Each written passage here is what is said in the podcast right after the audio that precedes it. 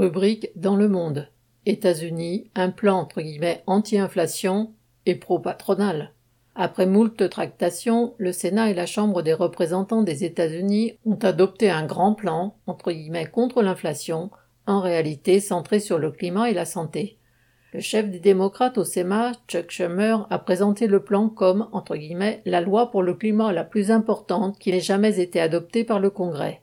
Ce projet de 430 milliards de dollars, 420 milliards d'euros, d'investissement sur 10 ans, soit quelques 40 milliards de dollars par an, est à comparer aux 850 milliards de dollars consacrés chaque année à la défense.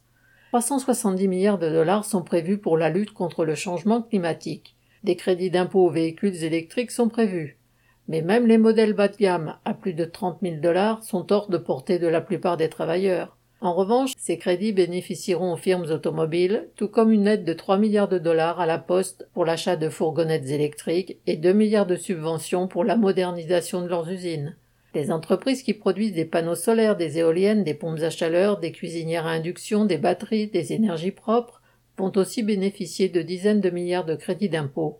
Les entreprises productrices de gaz et de pétrole vont récupérer des droits de forage sur des dizaines de millions d'hectares de terrains publics et dans le golfe du Mexique au nom de l'indépendance énergétique nationale. Le PDG d'ExxonMobil a beau jeu de saluer le plan. Il y a de quoi. Alors que les États-Unis sont encore ravagés par des méga-feux, la transition énergétique vantée par la loi sera payée surtout par les impôts des classes populaires au bénéfice des grandes firmes. Le plan prévoit aussi de limiter les prix de certains médicaments. Il faut dire que ceux-ci, dont l'insuline, onze fois plus cher qu'en France, qui permettent aux laboratoires pharmaceutiques de faire des profits records, plus 90% en 2022, contribuent outre-Atlantique à une dégradation de la santé publique. Mais seuls dix médicaments sont concernés, uniquement pour l'assurance publique médicaire, et seulement à partir de 2026. Des mesures concernant les appareils auditifs ou les soins dentaires ont été rejetées par les sénateurs. Le plan ne s'attaque pas au fait que 70 millions de personnes sont privées d'assurance médicale ou mal assurées, ou encore que 60 000 personnes mourraient chaque année, faute de pouvoir se payer un médecin.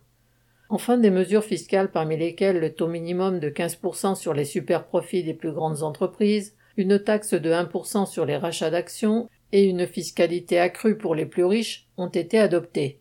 Il reste à voir comment elles seront mises en œuvre. Les plus grandes firmes ont bénéficié de tels cadeaux fiscaux ces dernières années que, comme l'a souligné le sénateur de gauche Bernie Sanders, les capitalistes les plus fortunés sont imposés à un taux moindre que les infirmières, les enseignants ou les pompiers. En réalité, ce plan que, lors de la campagne présidentielle de 2020, on a comparé au New Deal des années 1930, n'est adopté qu'au prix d'innombrables renoncements. L'adoption du projet était une urgence pour l'administration Biden à trois mois des élections de mi-mandat où les démocrates redoutent de perdre leur majorité au Congrès. Quant à assurer la transition énergétique, l'accès aux soins pour tous et la lutte contre la baisse du niveau de vie, il faudra bien autre chose que cette loi si favorable aux intérêts patronaux. Michel Bondelet.